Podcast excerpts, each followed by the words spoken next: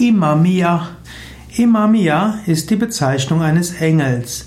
Imamia ist einer der Engel des Sternkreiszeichens Schütze. Imamia ist einer der Engel, die in der Kabbalah erwähnt werden. Die Kabbalah ist die jüdische Geheimlehre. Imamia ist, kommt aus dem Hebräischen und bedeutet Gott der Erlösende.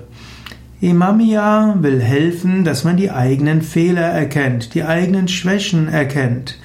Imamia will dann auch helfen, dass wir über die negativen Eigenschaften hinauswächst, wie Neid, Missgunst und Boshaftigkeit. Imamia hilft auch, wenn wir von außen manipuliert werden. Also sowohl wenn innere Feinde da sind, wie auch äußere Angriffe und Unterdrückung da ist, hilft Imamia dort rauszukommen.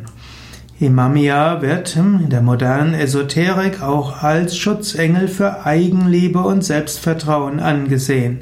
Imamia will eben auch helfen, Tatkraft zu fördern.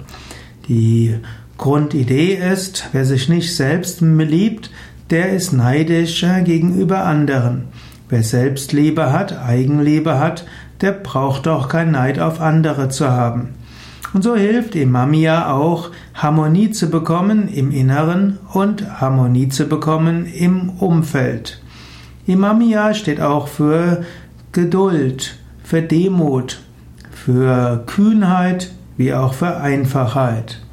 Imamia als kabbalistischer Schutzengel gehört zur Ordnung der Fürstentümer oder auch zum Engelschor der Fürstentümer und so wird Imamia dem Erzengel Haniel zugeordnet.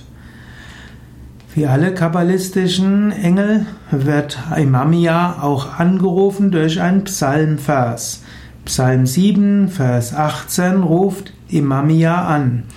Und dieser Vers heißt, ich werde künden vom Herrn nach seiner Gerechtigkeit und Lob singen den Namen des Herrn, des größten Gottes.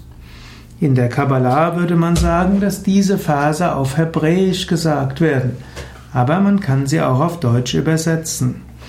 Imamia gilt als Schutzengel vom 8. Dezember bis zum 12. Dezember. Imamia hat als Element Feuer, als Planeten den Mars. Imamia gilt aber insbesondere als Engel der als Schutzengel des Schützen. Die Energie des Schutzen wird als Imamia bezeichnet. Als besondere Fähigkeit ist also Imamia, hat Imamia die Fähigkeit, über Schwierigkeiten hinwegzukommen, innere und äußere Schwierigkeiten zu überwinden.